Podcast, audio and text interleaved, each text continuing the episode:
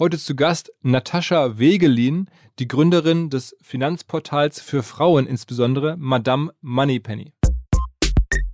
Also, was ich ja aktuell tatsächlich mache, sind so Affiliate-Deals. Ja, da kann ich sicherlich schon so ein ja, paar hundert Kontendepots pro Monat sicherlich. Also wenn man wow. das mal richtig treten würde, würde da auch noch ein bisschen mehr gehen. Herzlich willkommen beim OMR Podcast mit Philipp Westermeier. Sonntags-Podcast mit einer Frau aus dem Ruhrgebiet, die ihren Traum lebt. So erzählt sie es und man glaubt es ihr sofort. Ähm, Natascha Wegelin ähm, ist nach Stationen bei Parship und einer eigenen Digitalgründung und solchen Dingen ähm, irgendwann auf die Idee gekommen, ein Finanzanlageportal für Frauen zu machen, das Madame Moneypenny heißt. Und ich glaube, es war niemandem so richtig klar, dass es diese Marktnische überhaupt gibt, dass man sowas machen kann, dass es auch äh, funktioniert. Aber das tut es. Und heute hat sie äh, so ein eigenes Ökosystem bestehend aus Podcasts, aus Büchern, aus Newslettern, vor allen Dingen aber aus kostenpflichtigen Webvideos. Und sie sagt, insgesamt wird sie damit voraussichtlich in naher Zukunft Millionärin werden werden. Könnt ihr gleich im Podcast mal reinhören, wie sie das erklärt. Äh, einfach faszinierend, was man so machen kann, mit also sozusagen aus eigener Kraft, ohne Investoren, ähm, ohne abhängig zu sein von irgendwelchen anderen Leuten, hat sie da was Tolles aufgebaut. Wenn ein das nicht inspiriert, was dann? In dem Sinne direkt rein in den Podcast mit Natascha Wegelin oder auch Madame Moneypenny. Was? Moin, Natascha Wegelin. Hallo Philipp, danke für die Einladung. Eigentlich bist du ja Madame Moneypenny, ne? Ja, so nennt man mich auch manchmal, ja. ähm, du bist jetzt schon sozusagen relativ bekannt, weil dir bei Facebook 100.000 Leute ungefähr so folgen, bei Instagram auch so Größenordnung 80.000 oder sowas? So ungefähr, ja. Ich denke, ich habe die Zahlen jetzt gar nicht so genau, aber so ungefähr müsste hinkommen, ja. Und du hast aber auch ein Portal, also einen Blog sozusagen, der heißt Madame mhm. Moneypenny, du hast einen Podcast und du versuchst insbesondere Frauen ähm, bei der Finanzanlage zu helfen. Das ist sozusagen das. Wie lange machst du das schon? Äh, ich gehe jetzt ins fünfte Jahr damit. Aber das ist dein Hauptjob, ne? Äh, ich sag mal zu 90 Prozent, ja. Und was sind die restlichen zehn? die restlichen zehn ist mein erstes Unternehmen, wgsuche.de. Okay, also das kennt man ja auch. Also WG-Suche, das war ja auch schon ein relativ großes, also. Ja, ja. Also das haben wir jetzt auch seit, oh, ich glaube, seit acht Jahren sind wir da am Start und es ist immer schön organisch gewachsen. Das ist so das Erfreuliche an dem Projekt, dass da, dass wir da wenig Marketinggeld reinstecken mussten, haben früh auf SEO gesetzt und jetzt wächst das von alleine so ein bisschen. Und gehört zu ImmoScout, glaube ich, ne? Teilweise, genau, ja. Nicht komplett, aber ähm, teilweise haben die sich da eingenistet. Und dann, wo wir schon dabei sind, davor warst du, glaube ich, bei Parship oder warst du zumindest schon länger in der Digitalbranche, ne? Ja, länger, also zwei Jahre, knapp zwei Jahre war ich mal festangestellt. Genau, das war bei Parship, ähm, Online-Dating in Hamburg war ich da. Und ähm, auch bei Google mal für so ein Internship, ich glaube, da war ich ein Jahr lang oder so, auch in Hamburg. Ja, das war es dann aber auch schon. Und was, du hast irgendwie BWL studiert oder so? Ja, genau, BWL, also Medienmanagement. Ich wollte etwas mit Medien machen und äh, mein NC hat für Journalismus nicht gereicht. Und dann habe ich mir überlegt, äh, dann verknüpfe ich doch vielleicht was mit Medien mit einem wirtschaftlichen Hintergrund und das ist dabei rausgekommen. Hm, okay, das heißt dann irgendwie ähm, Dortmund, Born and Raised. Ja, genau. Und dann genau. von, von da dann nach Hamburg zu, Parship, zu Google und Parship und dann, also hast du auch in Dortmund studiert, ne? Ich habe in Iserlohn studiert und ah. dann in Münster. Sauerland, Münsterland, mm, okay. Ja, ist ganz schön. Der Podcast geht gleich weiter, aber natürlich haben wir auch diese Woche den Hinweis auf Vodafone nicht vergessen. Ganz konkret auf eine Webinarreihe, die Vodafone anbietet und bei der es um digitale Zusammenarbeit geht. Also wie funktioniert das? Wie verlagert man Prozesse in die Cloud? Wie vernetzt man sich? Wie arbeitet man im Homeoffice dezentral als Großkonzern zum Beispiel zusammen? Vodafone kennt sich damit ganz gut aus. Seit mehreren Monaten machen sie das nämlich selber und sie helfen durch ihre verschiedenen Tools anderen ja auch dabei. Deswegen, wer Lust hat und wer sich für das Thema interessiert, einfach reinschauen. Vodafone.de slash Webinar ist die entsprechende Seite.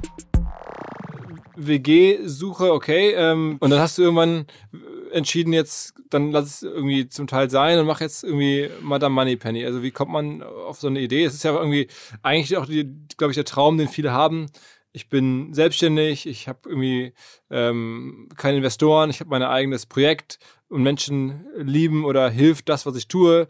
Das ist ja mhm. so, hast du jetzt irgendwie einen Spot gefunden, so erscheint es mir aus der Ferne, wo du all das hast, was man sich eigentlich so vorstellt. Du kommst damit, vermute ich mal, wirtschaftlich recht gut klar. Ähm, kann man das, ist das korrekt aus der Ferne analysiert? Absolut, ja, definitiv. Und ähm, also wie es dazu kam, war jetzt gar nicht so, dass ich mich hingesetzt habe und mir überlegt habe, oh, mein Leben ist so langweilig, ich will mal ein neues Projekt anfangen, sondern das ist ja wie WG-Suche damals auch aus diesem Scratch Your Own Itch ähm, entstanden, dass ich mich geärgert habe, dass ich frustriert war, dass es das, was es, was ich wollte, was ich brauchte, nicht gab. Und dann habe ich halt beschlossen, das quasi selbst in die Hand zu nehmen, um mal zu gucken, wie weit ich damit komme. Und am Anfang war es halt ich äh, mit meinem Blog irgendwie schnell eingerichtet für 4,99 so ein Domain-Paket dahingestellt, WordPress dran gestöpselt und einfach mal geguckt, ob jemand meine Blogartikel liest. Und das war so der Anfang tatsächlich. Ich habe dann auch relativ kurz danach oder sogar zeitgleich auch die Facebook-Gruppe gegründet. Da sind jetzt auch mittlerweile, glaube ich, über 80.000 Frauen drin, also nur Frauen drin, die sich zum Thema Finanzen austauschen. Also auch so ein Thema, ähm, von dem mir alle am Anfang gesagt haben, oh, ist das für ein nerviges Thema, das interessiert doch keine Sau. Mhm. Ähm, was willst du denn damit? so ungefähr. Und genau, wie du es gerade so schön beschrieben hast, ähm, jetzt ist es ein super schönes Projekt. Also ja, viele Frauen habe ich damit so sagen sie mir zumindest, geholfen, ihre Finanzen ähm, ja auf die Reihe zu kriegen. Und ähm, für mich ist es auch absolut perfekt, weil ich das meiste, ich habe schlank aufgebaut, digital aufgebaut, habe da wenig Overhead an irgendwelchen und Kanten. Ich habe eine festangestellte Mitarbeiterin, das ist meine ähm, persönliche Assistentin, die sozusagen mir den Rücken frei hält. Und ansonsten ist das Ganze mit ähm, Freelancern aufgebaut. Mhm. Und äh, Kannst du damit äh, jetzt sagen wir mal sehr gut leben oder nur gut leben? So wie muss man sich das vorstellen? Also für meine Maßstäbe kann ich da davon sehr gut leben. Also ich zahle mir jetzt nicht das Riesengehalt aus, weil ich das einfach nicht brauche. Also ich habe keinen übermäßig großen Lebensstil, der irgendwie finanziert werden will. Ich habe kein Auto. Ich habe, glaube ich, viele, ich sag mal, Luxusdinge nicht, die sich vielleicht andere dann irgendwann mal gönnen. Also ja, wenn ich das ausreizen würde, könnte ich davon sehr gut leben. Und ähm, ja, aber das. Äh, also machst du schon, machst du schon im Jahr damit siebenstellige Umsätze? Ja. Okay. Und ich meine, dann hast du jetzt ja vergleichsweise wenig Kosten, ne? Ja, genau. Ich habe wenig, relativ wenig Kosten. Also wie gesagt, da hängen so ein paar Freelancer schon noch mit dran, die natürlich auch Geld kosten, aber so an sich ist das alles sehr, sehr überschaubar. Ja gut, aber Kostenstruktur. Siebenstellige Umsätze, jetzt klingst du so, sagen wir, dortmunderisch bodenständig. ähm, kleine Kostenbasis, da bleibt ja dann ja schon, da kann man schon ganz gut von leben. Da kann man leben. schon ganz gut von leben, das stimmt. Okay, okay. Und ähm, die Frage, die wahrscheinlich viele haben, wie hast du es am Anfang gemacht? Hast du eine Agentur beauftragt, ähm, dieses WordPress zusammenstöpseln und dieses Aufbauen? Weil ich erlebe das, wenn ich mit Leuten spreche, ganz häufig, dass das so ein bisschen das erste Problem ist, man kriegt es nicht so richtig live. Also man hat dann schon auch so eine mhm. Idee, was man gerne schreiben würde, wozu man sich gerne äußern würde, was einen bewegt. Mhm. Ähm, aber man diesen Hebel von, ich mach's dann mal und das ist dann auch wirklich eine professionelle Anmutung. Wie war das bei dir? Hast du alles wirklich selber so Plug and Play gemacht oder hast du deine Agentur beschäftigt? Nee, das habe ich komplett Plug and Play gemacht. Also mhm. ich habe da relativ früh den Ansatz verfolgt, quasi Umsatz vor Kosten. Also erstmal muss Geld reinkommen, damit ich, damit ich das dann wieder reinvestieren kann oder investieren kann. Und das habe ich alles komplett selbst zusammengestöpselt mit YouTube-Videos. Okay, jetzt komme ich auch ein bisschen aus dem technischen Hintergrund. Ähm, von daher war der Weg jetzt auch nicht so super weit. Ich hatte vorher schon mal hier und da ein bisschen mit WordPress irgendwie rumprobiert. Das ist jetzt auch alles nicht so super schwierig. Es ist ja so ein kostenloses Theme zu nehmen, auf einen Hoster zu packen und dann. Aber du bist kein, du bist hast eigentlich von so jetzt von Entwicklung oder Softwareentwicklung äh, bist du nicht, hast du nicht nee, gelernt, nee. kannst du nicht, sondern du machst mehr wirklich einfach die Tools zusammenstöpseln und dann genau. kommst du mit in, in Inhalt. Okay. Genau. Ja. Aha. Und welche Plattform ist für dich aktuell die wichtigste? Also das, der, der Blog selber oder irgendwie Facebook oder Instagram oder Podcast oder? Hm. Ähm, Ähm, also Podcast hat schon ordentlich gut zugelegt in den letzten, so lange mache ich das jetzt auch noch gar nicht, seit anderthalb Jahren ungefähr. Mhm. Ähm, da ist auf jeden Fall großes Wachstum und ich finde es auch einfach ein schönes Medium. Ist nochmal sehr viel persönlicher als einen Blogbeitrag zu schreiben, zu veröffentlichen. Ansonsten Instagram finde ich auch super spannend. Was wir jetzt gerade ausprobieren, ist LinkedIn und Pinterest. Also von Pinterest erhoffe ich mir da auch nochmal einiges an Traffic. Was, was machst du bei sagen. Pinterest? Ich meine, Podcast kann mir vorstellen, du redest über Finanzanlage, aber bei mhm. Pinterest? Ja, genau. Bei Pinterest ist es halt so, dass wir jetzt gerade die, die Blogartikel quasi visuell aufbereiten, so dass Leute, die auf dem Blog zum Beispiel sind, sich dann irgendwelche Pins halt merken können. Ne? Darum geht's ja eigentlich. Das ist ja eigentlich so eine Merkplattform, Dinge organisieren. Das heißt, da sind hauptsächlich auch Menschen unterwegs, die auch in Projekten denken, ähm, sehr viele Frauen und eigentlich würde ich mal sagen, genau meine, genau meine Zielgruppe, sich zu überlegen, ah, also meine Finanzen sollte ich vielleicht auch mal auf die Kette kriegen, so langsam. Und dann würden die sich da ihr Board zusammenstellen. Also diese Boards gibt es halt auch. Die, also das machen Frauen oder Leute jetzt schon. Und ja, unser, ähm, unser, unsere Aufgabe ist eben darin, schöne Bildchen äh, zur Verfügung zu stellen und coolen Content darzustellen. Das ist eigentlich, das sind auch wieder Zitate, das sind Videos, also sehr ähnlich vom Content her zu Instagram und Facebook beispielsweise. Okay. Und also das Stärkste ist dann Facebook, wenn ich es richtig raushöre. Ähm, das Stärkste ist Facebook, ja, wobei da die Reichweite ja mittlerweile auch immer weiter sinkt. Also reichweitentechnisch würde ich sagen, ist Instagram jetzt immer, immer noch das stärkste, aber von der, von den Paid Customers ist auf jeden Fall Facebook. Mhm. Mhm. Mhm. Ähm, und wo kannst du am stärksten monetarisieren? Ähm, ja, das ist tatsächlich auch Facebook. Also Paying Customers kommen äh, hauptsächlich über, über Facebook rein. Über, Paying Customers heißt bei dir was? Ja, Menschen, die bei mir Geld lassen, dann relativ direkt. Und wo, also, wo, wofür kann man das, wofür kann man bei dir Geld lassen? Also was, was bietest du an? Ähm, hauptsächlich meine Online-Kurse, also mhm. ein Online-Kurs zum Thema Vermögensaufbau. Dann habe ich noch ein Mentoring-Programm, das ich einmal im Jahr mache. Das ein acht Wochen quasi Bootcamp. einmal von, äh, ich weiß überhaupt nicht, worum es geht und ich müsste das eigentlich auch mal machen.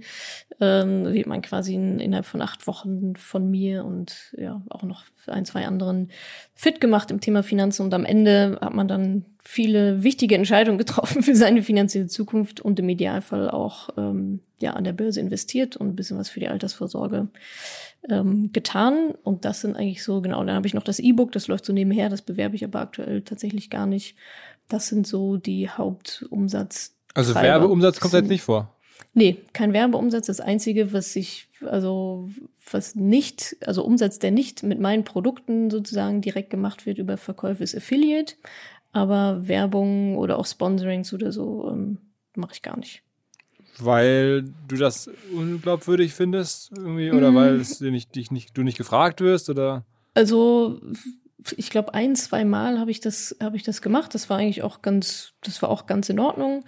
Ähm, ich achte da halt sehr, sehr stark auf den Brand-Fit. Also ich bekomme ständig irgendwelche Anfragen von anderen Finanzmenschen oder von Instituten oder von Banken oder so. Und ähm, das sind aber dann oft eher ja Marken, mit denen ich nicht so in Verbindung gebracht werden möchte, sagen wir es mal so. Oder mhm. genau, was anhand meines Contents auch einfach unglaubwürdig wäre, wenn ich die ganze Zeit Sparkassen-Bashing betreibe, dann kann ich nicht, kann, ich ne, kann ich nicht eine Kampagne für die Sparkasse machen zum Beispiel. Betreibst du Sparkassen-Bashing? Ein bisschen, ja. weil, weil die bei der Finanzanlage nicht so gut beraten, ne? Ja, die sind halt zu teuer. Okay, okay, okay. Das heißt, deine eigenen Produkte sind vor allen Dingen dann irgendwie Kurse, mhm. Hörbücher, sowas in der Art. Ja, genau, genau. Pay, paid Content auch, also im Sinne von Podcast Paid oder Artikel Paid oder sowas? Nee, gar nichts. Das ist alles free aktuell. Okay, okay. Aber dann lässt du ja tatsächlich auch recht viel Geld liegen, weil in der Werbung ja, wäre ja wahrscheinlich noch einfacher Umsatz möglich, ne? Kann schon sein, ja, kann schon sein. Aber das war bis jetzt für mich irgendwie nie so richtig im Fokus. Klar, wenn man jetzt einen Langzeitpartner hätte, wäre das sicherlich interessant. Worauf ich halt irgendwie bis jetzt noch nicht so Lust hatte, ist da irgendwie aktiv auf, auf ähm, Akquise zu gehen und irgendwie 100 Firmen zu schreiben, dass dann vielleicht 20 irgendwie mal ein Podcast-Sponsoring machen. Ähm, da habe ich aktuell nicht so die Ressourcen dazu. Aber wenn jetzt jemand zuhört, der irgendwie, weiß ich nicht, ein größeres Fintech hat oder eine, ich nicht, CMO ist von einer Bank, die dir gefällt, der, ja. könntest, du würdest schon einen, einen großen Partner, würdest du schon prüfen? Würde ich schon prüfen, ja, wenn es wirklich dann eine langfristige Zusammenarbeit wäre. Also nicht so und, dieses Gefrickel jeden Monat. Und wenn du jetzt irgendwie Hunderttausende von Menschen erreichst, so über die verschiedenen Portale hinweg, mhm. ähm, dann kannst du ja auch wahrscheinlich schon irgendwie dazu beitragen, weiß ich nicht, dass irgendwo Konten eröffnet werden oder ähm, Investitionsprodukte, Investmentprodukte gekauft werden. Siehst Auf du da so, Fall. ja. Also wie viel, wie viel, weiß ich nicht, äh, Kontoeröffnung schätzt du, könntest du vermitteln über deine Plattform im Monat? Also, was ich ja aktuell tatsächlich mache, sind so Affiliate-Deals. Ne? Also ich habe halt Affiliate-Links ähm, dann hier und da mal in welchen Blogartikeln oder auch bei Instagram oder so. Ähm, ja, da kann ich sicherlich schon so ein ja, paar hundert Kontendepots pro Monat sicherlich. Also wenn man wow. das mal richtig treten würde, würde da auch noch ein bisschen mehr gehen. Aber so ein paar hundert wären da schon drin, ja. Wow, okay, okay, okay. Immerhin, ne? Ähm, und jetzt sag mal, Finanzanlage, warum ist es für Frauen jetzt so anders als für Männer? Also ist ja eigentlich ein Thema, wo man sagt, naja, das ist mhm. ähm, irgendwie für alle Menschen eigentlich gleich. Ja, ist es im Endeffekt auch. Also was hinten rauspurzelt, ist jetzt nicht so sonderbar unterschiedlich. Ja, also eine Amazon-Aktie, die ist jetzt nicht pink oder blau, die kostet halt Geld. und ähm, ja, muss ich halt vorher entschieden haben, dass, dass ich das machen will und mir das Wissen dazu angeeignet habe. Und das ist eigentlich so meine Erfahrung aus den letzten Jahren. Der Anfang ist eher anders bei Frauen als bei Männern, dadurch, dass sie sich ja, tendenziell weniger trauen, weniger mit dem Thema, ich sag mal, freiwillig in Anführungsstrichen beschäftigen. So dieses typische, ja, Finanzen ist doch Männersache, ich bin nicht gut in Mathe, ich kann das doch alles gar nicht, mein Mann macht das für mich. Das ist, das sind eher so Selbstbewusstseinsgeschichten und natürlich auch, ja, Dinge, Glaubenssätze, die wir halt in der Kindheit gelernt haben, so, ne? Das, wenn Papa immer nur bezahlt und Mama halt nicht, dann präge ich mir das natürlich ein als kleines Mädchen denke mir, ja, okay, Finanzen sind Männersache. Mhm also das heißt, ich würde mal sagen, der Weg dahin bis zur Aktie oder bis zum ETF-Sparplan oder so, der ist schon anders. Aber das Produkt hinten raus ist dann letztendlich das gleiche oder kann mhm. das gleiche sein. Und du hast aber auch angefangen, weil das für dich selber ein Problem war oder weil du da, eine Marke mhm. gesehen hast oder beschreib mal, was dich da sozusagen. Ja, ja, genau. Das, das war so, dass ich mich damals, also ist jetzt schon ein paar Jahre her, habe beraten lassen, in Anführungsstrichen wieder, wieder, von einer total unabhängigen und kostenlosen Finanzberaterin, weil die natürlich, also so wurde mir das erzählt. Im Endeffekt hat die mir dann ein Produkt verkauft, das war eine private Rentenversicherung und wollte mir dann noch irgendwelche Aktienfonds auch noch äh, auch noch unterjubeln. Und da habe ich dann gemerkt, dass ich da richtig auf den Leim gegangen bin. Und das hat mich unheimlich geärgert und auch viel Geld gekostet. Und ja, da habe ich mich dann quasi so ein bisschen verloren gefühlt in der Zeit und dachte, okay, da war es jetzt richtig leichtes Opfer, einfach zu einem Ja zu sagen und irgendwelche Sachen zu unterschreiben und überhaupt nicht zu wissen, was es eigentlich ist, was dir da vorgelegt wird. Mhm. Und ja, ich meine, diese Frau ist nicht da, wenn ich in Rente gehe und überhaupt niemand, sondern halt ich bin ja für, für meine Finanzen komplett verantwortlich. Ja, und da habe ich mich auf die Suche begeben und hab, bin nicht so richtig glücklich geworden mit dem Angebot, das es da gab. Mhm. Ähm, und habe mich dann auch so ein bisschen gewundert, naja, wo sind denn die ganzen Frauen jetzt so? Mit wem kann ich mich denn austauschen? Und habe da irgendwie nichts gefunden, gefunden. Und dann dachte ich mir, na gut, dann, ähm, ja, vielleicht geht's da ja auch anderen so. Stichprobe Freundeskreis war da sehr positiv. vielleicht geht's auch anderen so. Und dann habe ich angefangen, darüber wirklich einfach nur Blogartikel zu schreiben, über Bücher, die ich gelesen habe, meine Top-Learnings daraus zu ziehen, die auf dem Blog zu veröffentlichen und ja, so ein bisschen in der Hoffnung, dass es niemand liest, weil könnte ja ein Fehler drin sein. Also es war jetzt nicht, dass ich da so vor Selbstbewusstsein strotzend da reingegangen bin und gesagt habe, so, jetzt mische ich mal jede Markt auf, Leute. Ähm, sondern es war ja so ein bisschen low-key und mal gucken, was passiert. Mhm. Und was ist dein Top-Hinweis? Also wenn du jetzt äh, Frauen so Top-Learning, was du weitergeben würdest? Ähm, Top-Learning aus meiner Erfahrung ist einfach investieren, nichts, das du nicht verstehst ich glaube, damit fährt man schon mal ganz gut, weil dann ganz, ganz viele Sachen rausfallen, sowas wie vielleicht auch Kryptowährungen oder irgendwelche pseudo-komischen Versicherungen, die man nicht so richtig durchschaut und gar nicht so richtig weiß, wofür die jetzt eigentlich gut sind. Und ansonsten, was ich ja quasi lehre in meinen Kursen und in meinen Inhalten, ist halt Vermögensaufbau selbst in die Hand nehmen. Ähm, das ist oft dann ein relativ simpler ETF-Sparplan, um halt Vermögen aufzubauen, um die Rente aufzubessern, was gerade für uns Frauen ja ein sehr, sehr großes Thema ist. Altersarmut ist ja bekanntlich weiblich, ähm, nach allen Statistiken. Und ja, ich glaube viel mehr, also das Wissen anzueignen ist halt das Thema, ne? Mhm, mhm. Und äh, bist du auch selber sozusagen in Aktien drin? Also, dass du sagst irgendwie Amazon, mhm. also alle so aus dem Digitalumfeld, die ich kenne, weiß nicht, denken immer darüber nach, ob sie mal Amazon kaufen sollten, hatten es mal gekauft, haben es wieder verkauft oder das ist ja, solche Themen bewegen dich auch? Ja, absolut. Also mein Portfolio besteht hauptsächlich aus langfristigen Anlagen, also hauptsächlich ETFs die ich ja plane, sehr, sehr lange zu halten. Und ähm, jetzt muss ich sagen, habe ich tatsächlich in der Krise auch ein bisschen zugeschlagen. Amazon war auch mit dabei, als ich gesehen habe, dass die so stark gefallen sind. Da dachte ich mir, ja, das ist komisch. guter, guter Einstiegszeitpunkt. Ich habe nicht den besten erwischt, aber immer noch einen ganz guten, wenn man schaut, wo, wo die jetzt gerade so hängen. Mhm. Ähm, ja, also da bin ich drin und natürlich gerade auch im Tech-Umfeld natürlich sehr interessiert. Dann ein paar andere Aktien, die du, die du gerade. Oder führst du ein öffentliches Depot? Nee, ne? Habe ich nicht gefunden. Nee, ein öffentliches Depot führe ich nicht, weil das bis jetzt also auch relativ lame war. Also da liegen fünf verschiedene ETFs drin, ähm, inklusive Immobilien und ein bisschen Rohstoffe. Und Einzelaktien sind tatsächlich auch nur Facebook, Amazon und MSCI. Mhm. Ja. Und, äh, und ich habe noch einen ETF auf den Nasdaq. Also auch wieder Tech, Tech-Fonds quasi. Mhm. mhm. Und ist das als jetzt, weiß nicht, kritischer Finanzbeobachter, ist das nicht zu schlecht diversifiziert? Nee, na, okay, ja, was wir jetzt natürlich vergessen haben, ist die weltweit gestreuten ETFs. okay. Das, also da bilde ich schon die ganze Welt ganz gut ab und halt mit einer Übergewichtung im Tech-Bereich. Mhm. Ähm, ja, weil ich denke, dass das so Sinn ergibt. Aber ansonsten ist das schon sehr, sehr gut diversifiziert, ja. Und, und Gold und Kryptowährung und so machst du gar nichts? Nee, das mache ich gar nicht. Kryptowährung, nö, da müsste ich mich erstmal nochmal richtig reinarbeiten und reingraben. Und ähm, Gold kann sogar sein, dass ich in meinem Rohstoffmix da ein bisschen Gold mit drin habe, aber ich habe jetzt nirgendwo einen Goldbarren oder so rumliegen. Rohstoffmix heißt, du hast neben den ETF oder ist das? Ist auch ein ETF quasi. Also, also man muss ja immer sagen, ETF, e die meisten ja. Hörer werden es sicherlich wissen, aber heißt, glaube ich, Exchange Traded Fund oder so. Mhm. Ne? Und das ist so eine Art ähm, Portfolio von zu bestimmten Themen, zu bestimmten Ländern, wo genau. dann aber automatisiert jetzt nicht irgendwie von einem Fondsmanager, sondern von so einem, nach so einer festgelegten äh, Auswahl mhm. ähm, bilden sich dann da irgendwelche Themen ab und du kannst, die werden automatisch immer so gesteuert, ähm, wenn da irgendwelche Börsen, irgendwelche Firmen von der Börse gehen oder, oder so, dass es immer das Thema sozusagen genau. ausgewogen besetzt ist. Habe ich so einiges richtig erklärt? Ja, ja, ne, genau so. Also eigentlich ist es ein Aktienfonds, ne? Da liegen verschiedene Aktien drin. Und Aber kein gemanagter. So, ne? Kein gemanagter, ja, genau, okay, sondern ja. passiver und deswegen sind die auch ähm, schön günstig und sehr gut geeignet, um zu breit zu versifizieren, ja. Mhm, mhm.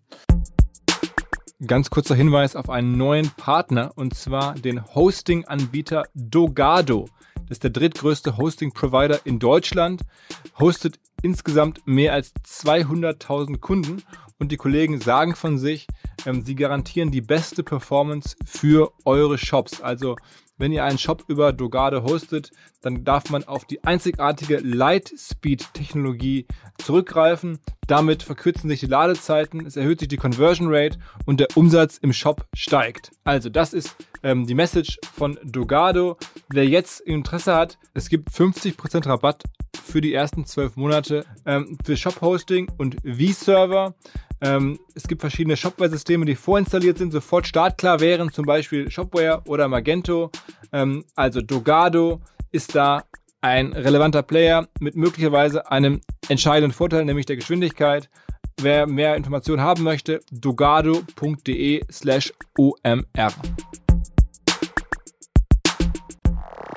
Und, und äh, mit wie viel Geld fängt man mal an am besten? Also was muss man so mitbringen, damit es überhaupt Sinn macht, irgendwie sich mit deinen Sachen zu beschäftigen? Also wenn man jetzt sagt, ich habe irgendwie 5000 Euro auf dem Konto und wollte noch in Urlaub fahren, dann ist man trotzdem beraten, da irgendwie bei dir reinzugehen oder, oder muss so, was ist so Mindestinvest? Ja, absolut. Also in ETFs kann man beispielsweise mit, also ab 25 Euro pro Monat loslegen und der Betrag, ab dem es sich lohnt, sind 25 Euro pro Monat, weil ich vermehre ja mein Geld. Also 25 Euro pro Monat zu vermehren macht genauso viel Sinn wie 1000 Euro pro Monat zu vermehren. Mehr Sinn als erstmal ähm, zwei Jahre auf 1000 Euro zu sparen und dann mit einmal zu investieren, weil dann habe ich ja schon zwei Jahre quasi nicht investiert und mhm. konnte mein Vermögen da halt nicht bilden. Und ansonsten, ähm, ja, ist so meine Vorgehensweise eigentlich immer erst, also Schulden abbauen, vor allem halt Konsumschulden, ne? die sind halt teuer. Die wollen erstmal zuerst weg, dann Notgroschen aufbauen, sollte so ungefähr drei Monatsgehälter ähm, Großsein, der liegt einfach nur relativ langweilig auf dem Tagesgeldkonto rum. Und dann kann's, dann ist man schon sehr, sehr gut ausgerüstet, damit zu starten, ja. Und was hast du für eine Rendite? Also ich unterstelle jetzt mal, du hast das angefangen, mhm. selber zu investieren, als du das Portal angefangen hast oder den Blog so angefangen ungefähr, hast? ja, genau. Mhm. Und, und was hast du seitdem für eine Rendite? Also es sind so durchschnittlich pro Jahr so um die 8 Prozent. Okay, also weil ja immer alle sagen, man Genau. bekommt kaum noch Rendite. Ähm, das 8 Prozent ist ja, ist, ja, ist ja super. Ja, auf jeden Fall. Also man bekommt kaum noch Rendite. Ja, es gibt halt keine Zinsen auf dem, auf dem Knacks-Sparbuch. Aber ansonsten sind Aktien immer noch die renditestärkste Anlageform von allen. Und Also- kann man jetzt sagen, das ist auch irgendwie viel Glück dabei, weil du einfach jetzt eine gute Phase erwischt hast, wo die ähm, Börsen eh alle nach oben gelaufen sind äh, und du hast noch keinen richtigen Crash miterlebt, so ungefähr? Ja, den richtigen Crash haben wir ja miterlebt vor ein paar Wochen. Von daher, da, da ging schon ordentlich nach unten. Ich hatte jetzt das Glück, die Krise nutzen zu können, um nochmal quasi nochmal mehr, deutlich mehr zu investieren. Das heißt, es hat meiner Overall-Rendite dann natürlich auch ganz gut getan. Aber wenn man sich die historischen Daten anguckt, in den letzten X, ich glaube 40 Jahren haben Aktien durchschnittlich pro Jahr immer um die 8% gemacht. Also durchschnittlich ja, ne? Also nicht immer 8%, sondern mal sicherlich auch mal nur 5 und mal dann wieder irgendwie 12 oder mal irgendwie auch relativ wenig oder minus. Aber ähm, ganz grundsätzlich ist das die Anlageform, wenn man langfristig ein Vermögen aufbauen will, meiner Meinung nach. Hast du ähm, irgendwelche Fonds, die aktiv gemanagt werden? Nee, gar nicht. Mhm. Okay. Das heißt, man muss sich schon ein bisschen auskennen, weil du, also ein ETF, den musst du ja auch wissen, worauf und, und ein bisschen. Genau, ja, absolut. Das ist ja quasi mein komplettes Konzept. Also bei mir, mich ruft keiner, also mich ruft sowieso keiner an, aber selbst wenn, ähm, wäre es nicht so, dass sich jemand bei mir meldet und sagt, hey Natascha, in welchen ETF soll ich investieren? Derjenige würde nie von mir eine Antwort bekommen, weil das gegen mein Konzept geht, sich selbst zu informieren. Und natürlich kann ich jetzt auch einen Robo-Advisor anschmeißen und ähm, 10.000 Euro irgendwo hin ähm, überweisen und ein Prozent Gebühren bezahlen, dann muss ich mich damit auch nicht beschäftigen, weiß aber immer noch nicht, was ich tue und weiß immer noch nicht, warum die denn jetzt in der Krise so abgeschmiert sind und weiß irgendwie immer noch nicht so richtig, was abgeht. Und deswegen, was ich ja eigentlich mache, ist ja Aufklärungsarbeit. Ich bin ja eigentlich ähm, ja Lehrerin sozusagen in, in gewisser Weise, dass ich halt den äh, meinen Kundinnen oder auch allen anderen, die auch meine Free-Produkte nutzen, zeige, wie ich dahin komme, wie der Prozess dahin ist und nicht einfach nur, ja, hier ist ein Fonds, unterschreiben Sie hier und ähm, es hat wieder keiner von Tun und Blasen eine Ahnung. Du bewegst dich da in einem Umfeld, wo auch, sagen wir mal, sehr viele Leute unterwegs sind, naja, wo man so das Gefühl hat, wow, ähm, das ist jetzt nicht super solide und würde ich Mhm. von meinem Bruder oder weiß ich nicht hören, dass er da irgendwie so einem Ratschlag folgt, Mhm. würde wäre ich erstmal sofort irgendwie, ey, mach's lieber nicht, ähm, weil so online äh, Finanzanlagetipps ähm, in so einer modernen äh, Darreichungsform, das ist ja eigentlich auch total so ein Haifischbecken.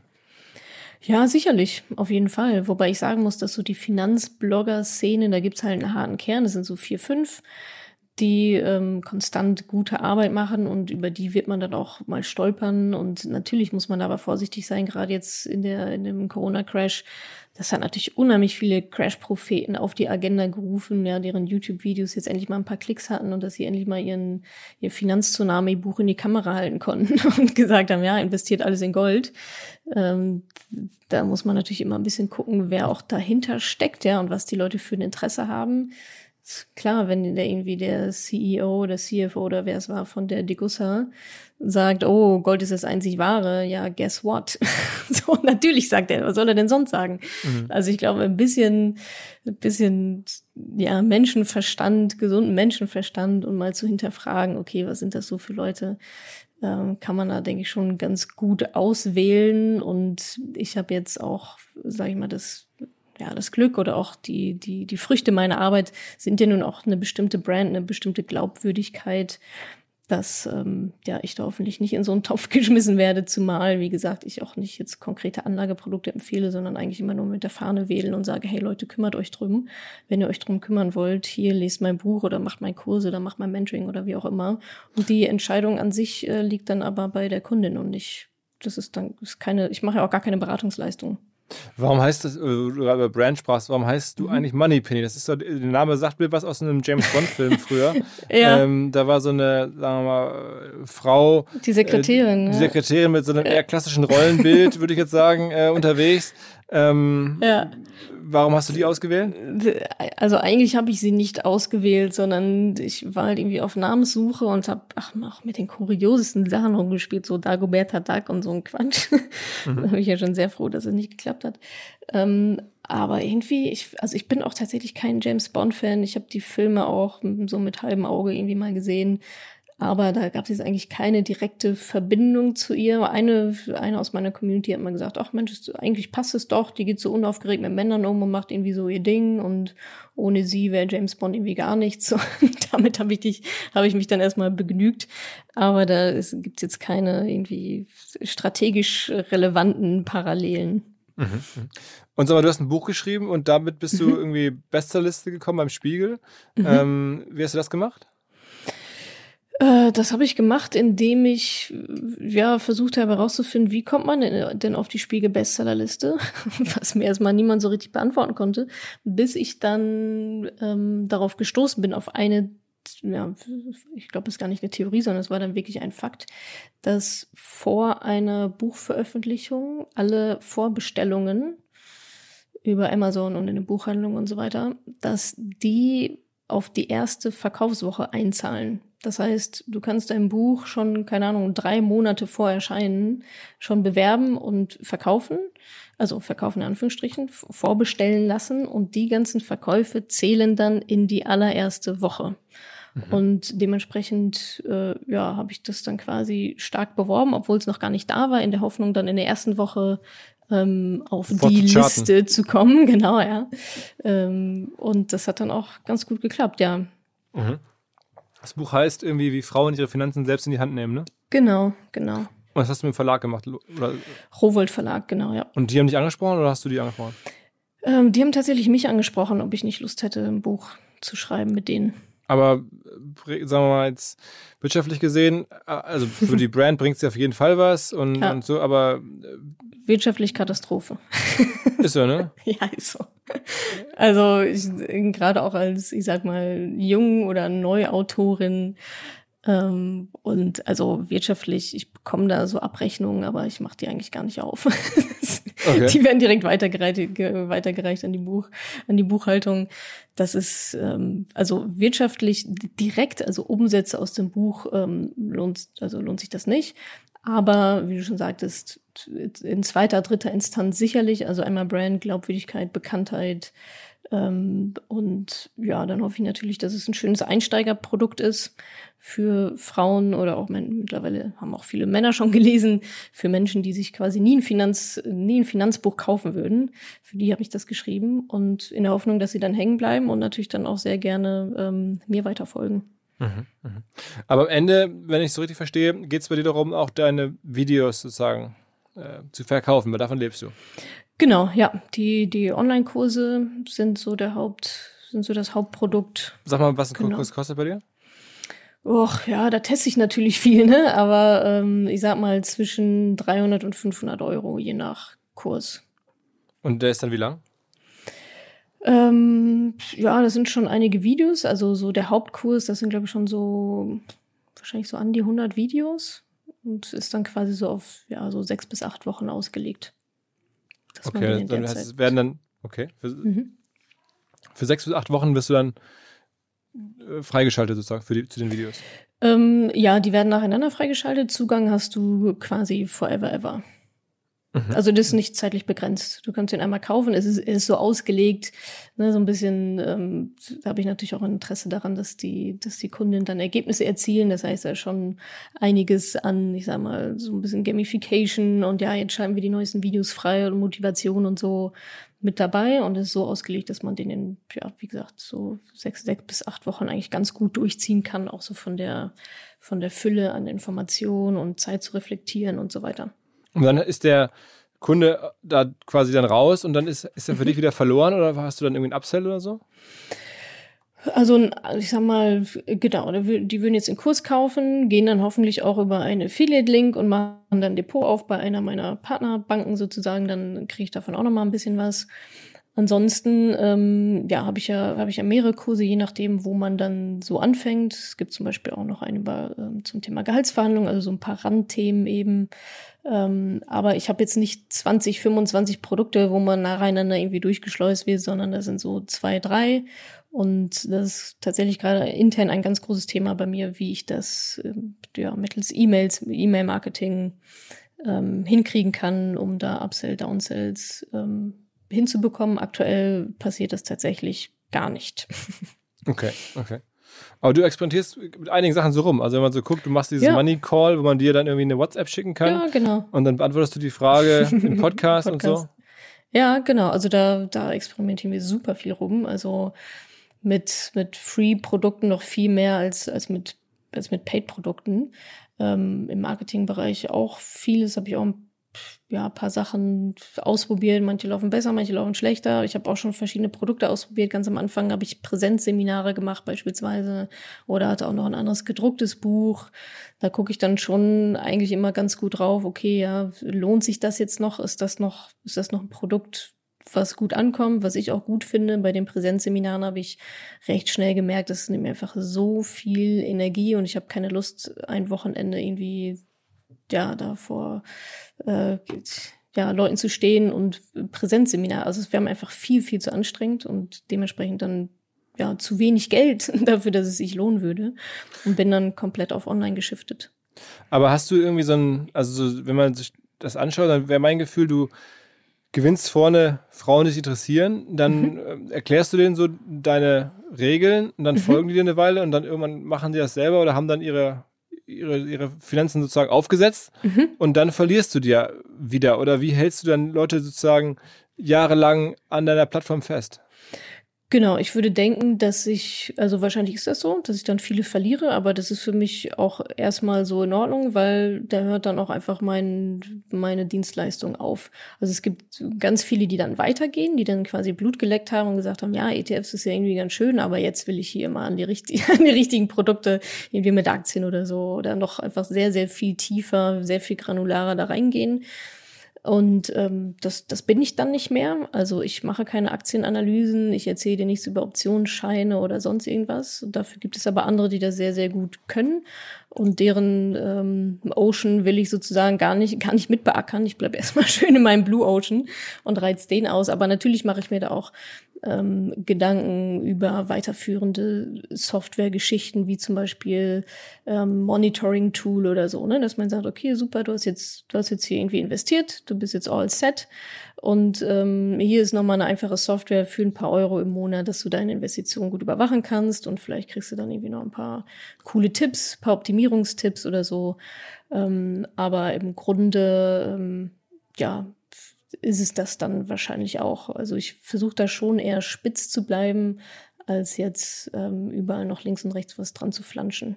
Und welche ähm, Trading-Apps zum Beispiel empfiehlst du? Wo, worauf, wo verlinkst du hin? Also wer sind deine Affiliate-Partner, deine Merchants? Ähm, Trade Republic beispielsweise, Consorsbank, ähm, ja, und je nachdem, ne, tun sich mal ein, zweimal nach vorne, wenn es irgendwie coole Aktionen gibt beim, beim Tagesgeldkonto oder so. Ähm, aber ja, ich sag mal so, die, die gängigen, hätte ich jetzt fast gesagt.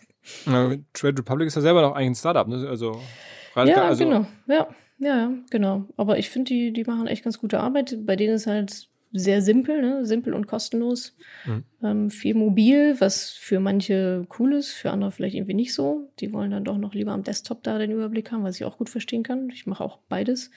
Ähm, genau, aber da, ja, da tut sich ja gerade auch sehr viel auf dem Markt, ganz generell auch äh, im Bereich Fintechs und so weiter. Okay, noch welche anderen Fintechs, die dir besonders ähm, positiv aufgefallen sind? Ähm, nö, nicht so richtig. Nö. Also Trade Republic. Hast du ein N26-Konto? Ja, N26-Konto habe ich, ähm, aber sehr passiv. Also das läuft so ein bisschen so mit. Ähm, das, das nutze ich tatsächlich nicht aktiv. Okay. Ja. Okay.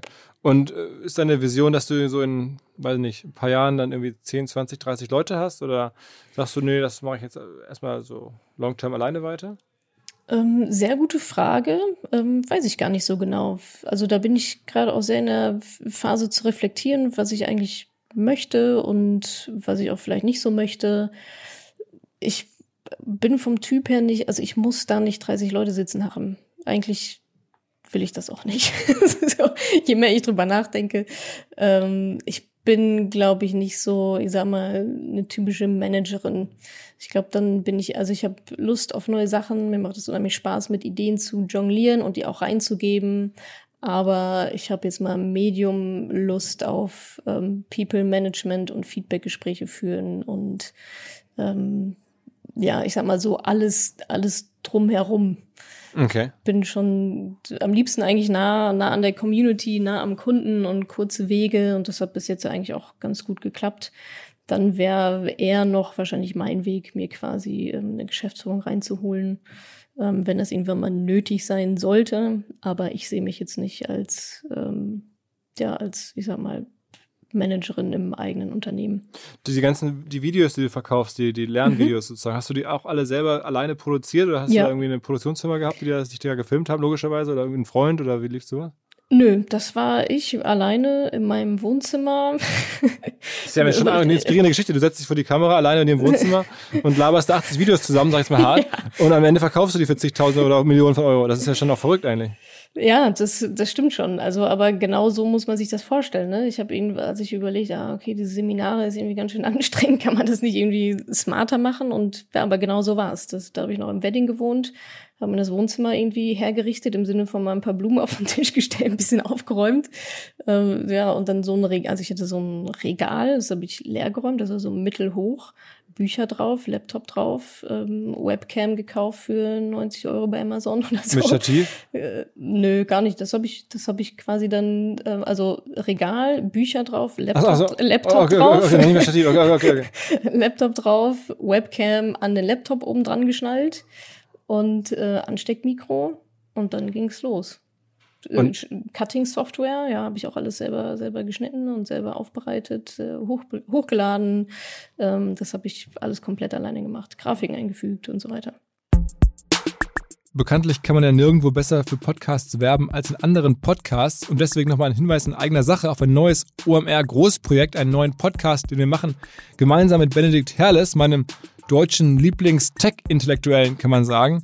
Jedenfalls beschäftigen wir uns in diesem neuen Format, das Zeitenwende heißt, mit den ganz, ganz großen Fragen entsprechend unserer Zeit. In der allerersten Folge geht es um die Zukunft unserer Sozialsysteme, die ja mal von Bismarck eingeführt wurden und mittlerweile natürlich Themen wie das bedingungslose Grundeinkommen, all solche Sachen ähm, da reinspielen oder auch angedacht werden. Und Benedikt ähm, fragt halt Leute aus der Politik, aus der Wirtschaft, ähm, versucht historisch einzuordnen, zu analysieren und das tut er halt jedes Mal zu neuen großen Themen. Klimawandel, Afrika, immer so 35, 40 Minuten mal richtig fundamental an die großen Sachen ran. Das gab es noch nicht. Ich glaube, das schafft sehr viel neuen Wissenswert in euren Köpfen hoffentlich, in meinem auf jeden Fall. Deswegen, ähm, wer noch Zeit übrig hat, ich würde mich freuen, wenn ihr mal reinhört, eine Chance gebt. Überall da, wo es Podcasts gibt, gibt es jetzt die Zeitenwende. Wirst du mit dem ganzen Ding in absehbarer Zeit Millionärin werden? ich hoffe doch. Wow, ist doch ganz geil. Also ja? das ist doch irgendwie so von, von äh, wirklich vom Tellerwäscher oder weiß ich nicht, vom, sag ich mal, hart gesprochen, vom Parship-Mitarbeiter äh, ähm, zum, zum Millionär mit das Internet macht's möglich. Ne? Und ich meine, das ist ja auch wirklich ja, total so solide und fair und du hast jetzt auch noch die richtigen Werte, erscheint mir so, dass das irgendwie hm. jetzt, ne, du da auch Werbung zum Teil sogar oder irreführende oder irritierende Angebote zumindest verzichtest und so hm. und, und bist da, also, ich meine, es ist doch, ich hoffe, dass jetzt viele hören und sagen, okay, abgefahren will ich auch. Ähm, man braucht ein Thema. Ja. Du hast ein gutes Thema getroffen ähm, und einen guten, guten Zugang so gehabt mit diesen Frauen äh, sozusagen, wo man auf den ersten Blick meint, das ist doch genau das Gleiche. Es bringt doch gar nichts, ja. für Frauen anders anzubieten, aber sozusagen scheinbar ist ja der erste Zugang, was du gerade beschrieben hast, ein anderer mhm. ähm, und man muss die woanders abholen. Und dann gibt es halt eine ganz kurze Strecke in dieser deiner, deiner Finanzkarriere oder der Finanzkarriere eines jeden Menschen und diese kurze Strecke hast du sozusagen entdeckt, wo man halt ein bisschen mhm. Einfluss nehmen kann. Ja, okay. Also genau, äh, ja. echt eine Nische und, und Okay, okay. Ja, nicht das, schlecht, Timing, nicht das. Timing hat natürlich auch gestimmt, muss man auch sagen. Also jetzt gerade in den letzten, ich sag mal so zwei, drei Jahren, ist ja Female Empowerment auch nochmal extrem hochgekommen. Also ne, im ersten Jahr hat sich dafür auch niemand interessiert. Da hatte ich vielleicht irgendwie zehn Leser auf dem Blog oder so. Ach, okay, das heißt Durchhaltung. Durchhalten. Genau, also das ist, war jetzt nicht so, oh, ich schreibe einen Blogartikel und irgendjemand anderes als meine Eltern interessieren sich dafür. Also da hatte ich auch nach, nach Monaten. Aber wo kamen denn die ersten Nutzer her? Wo hast du was SEO oder wo kam der erste Push her? Also durch die Facebook-Gruppe. Ich habe tatsächlich direkt auch die Facebook-Gruppe mitgegründet und das war nicht, weil ich dachte, oh, ist das nicht businessmäßig total schlau, eine Facebook-Gruppe zu gründen, sondern weil ich da am Anfang stand und wusste, boah, die Leute werden mir Fragen stellen und vielleicht kann ich die nicht beantworten oder ich will die auch nicht beantworten. Und dann habe ich das quasi ausgelagert und habe gesagt, hey, Community ist ja auch super wichtig, tauscht euch aus. Übrigens, wenn ihr eine Frage habt, stellt die am besten in der Gruppe und beantwortet euch die gegenseitig. Und ähm, ja, das war eigentlich so das, was am schnellsten gewachsen ist, dass Die Leute Facebook-Gruppe. irgendwie cool fanden, genau, und dann ihre Freundin eingeladen haben. Und dann muss ich sagen, ging es aber auch nach, ich sag so anderthalb Jahren oder so, ging es dann auch mit Presse ganz gut los. Also dann hatte ich so die ersten Clippings von, ich sage jetzt mal so Emotion, ähm, Frauenzeitschriften, über aber auch ähm, Wochenzeitung, Tageszeitung. Ich glaube, in der Frankfurter war dann der erste größere Bericht, Zeit und so weiter. Also das ist auch sehr auf Presse Aber ohne. PR-Agentur. Alles- Ich habe noch nie in meinem ganzen Leben irgendwas PR-mäßig gemacht.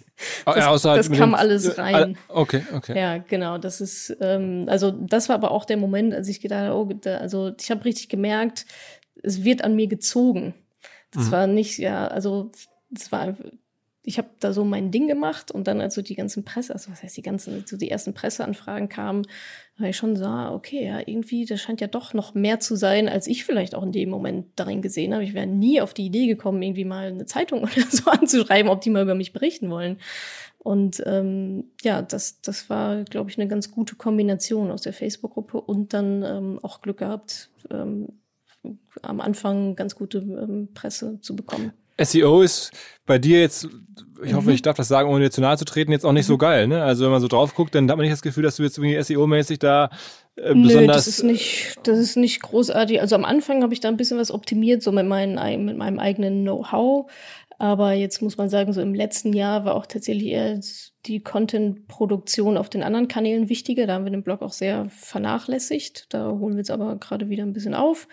Aber äh, genau, ja, das, also SEO war sicherlich am Anfang auch ein Thema, hat jetzt aber immer mehr an Relevanz eigentlich verloren, dadurch, dass die anderen Kanäle ähm, ganz gut hochgekommen sind. Ich habe gesehen, äh, du hast ein, oder vielleicht warst du es auch gar nicht, aber es gibt ein reserviertes TikTok-Profil. Ja, das hoffe ich, dass wir das sind.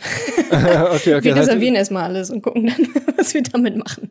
okay, das heißt, du hast reserviert, aber du weißt noch nicht so richtig, wie du da tanzen sollst und so. Ja, genau. Also wir haben es, also es ist immer mal wieder Thema, ob wir da nicht irgendwas machen sollten. Ja, nein, vielleicht. Ähm, aber letztendlich ist es, ja, haben wir da noch nicht, noch nicht die goldene Idee oder auch noch nicht so den strategischen Ansatz. Ähm, da haben wir uns jetzt erstmal auf, auf Pinterest konzentriert und LinkedIn. Wie groß, weil, genau, LinkedIn ist, okay, das heißt, wie groß bist Mhm. du jetzt aktuell? Auf LinkedIn? Mhm. Puh, ich habe keine Ahnung. Damit haben wir auch erst vor, ich glaube, so sechs, ja, so vier, fünf, sechs Wochen noch erst angefangen. Als Madame Moneypenny oder als Natascha?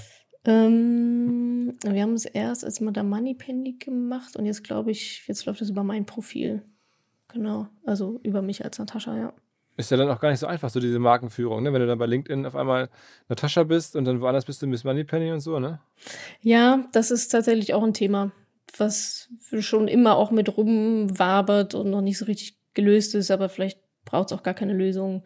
Ähm, ja, ist so dieses Thema Personenmarke versus ja, Community Brand sozusagen. Also ist Natascha gleich Madame Moneypenny, ist Madame Moneypenny gleich Natascha. Und soll das so sein, auch perspektivisch? Ja, also was ist, wenn ich in drei Jahren keinen Bock mehr drauf habe? so stirbt dann das Projekt, weil ich keinen Bock mehr drauf habe, wäre ja auch irgendwie blöd. Ähm, ja, das ist auf jeden Fall auch noch ein, ja, ich sag mal, Baustelle, die jetzt nicht super dringend ist, aber die vielleicht dann auch mal geklärt werden sollte in den nächsten ja, Jahren. Okay. Und denken deine Freunde aus Dortmund so von früher, okay, die macht irgendwie eine Menge Kohle im Internet, scheiße, irgendwie, äh, und, und, oder folgen sie dir wahrscheinlich? Ja, die, also die, die meisten folgen mir und sind da auch recht äh, ja, begeistert und gönnen mir das auch. Also da hatte ich noch nie irgendwie, oh, pff, äh, du hast so viel Glück gehabt oder so. Also da ist schon eigentlich auch die, die, das Schöne an Freunden ist ja, die sehen ja auch die schlechten Zeiten dabei. Okay. Also die dann auch die ganzen Aufs und Ups, vor allem die Ups auch sehen. Und das hört sich ja immer so schön an, so irgendwelche Erfolgsstories, aber die Achterbahnfahrt dahinter kennen ja dann auch, ja, viele unter oder wahrscheinlich alle Unternehmerinnen und Unternehmer genauso. Ähm, von daher können die das, glaube ich, schon ganz gut einordnen. Mhm, mh, mh. Und du bist Mitte 30, oder? Ja, 34. Mhm. Okay, okay. Ja. Machst du TV? Irgendwas? TV irgendwas? Nee, nee, nee. Also, okay. ich, ja, ich äh, zu Corona-Zeiten hatte ich so ein, zwei Interviews, also ZDF war das, glaube ich, aber ich glaube, das war der YouTube-Kanal. Ähm, Nö, ansonsten habe ich noch keine eigene TV-Show. Ja. ja, okay. Ich weiß okay. gar nicht warum. Also ich meine, wenn jemand zuhört. genau, genau. Also pass auf, es kommt jetzt alles. Ah, obwohl, ich hatte tatsächlich mal eine Anfrage. Jetzt, ich erinnere mich von einer Produktionsfirma. Und Aber dann ist sie versandet, weil du keine Zeit hattest, oder? Äh, nee, weil mir das Konzept nicht gefallen hat. Das, das äh, fand ich irgendwie nicht. Das hat nicht so richtig zu mir gepasst. Okay. Das, okay. Ja, genau. Fand ich, okay. nicht, fand ich nicht so passend. Na gut, also inspirierende Geschichte, finde ich. Freut ähm, mich. Äh, ja, also ne, mal wieder eine ganz ungewöhnliche Seite des Internets, total positiv, erlaubt ganz andere Karrieren. Und wer, ne, also ich finde ich hoffe, dass viele zuhören, äh, Männer und Frauen, beides natürlich, und sagen, okay, krass, es geht irgendwie. Und, ja. Aber klar, aber es, du hast auch gesagt, es dauert eine Weile, ne? Man braucht schon eine gewisse Ausdauer und am Ende Absolut. auch Glück und Timing, hast du ja auch fairerweise gesagt. Und, ja.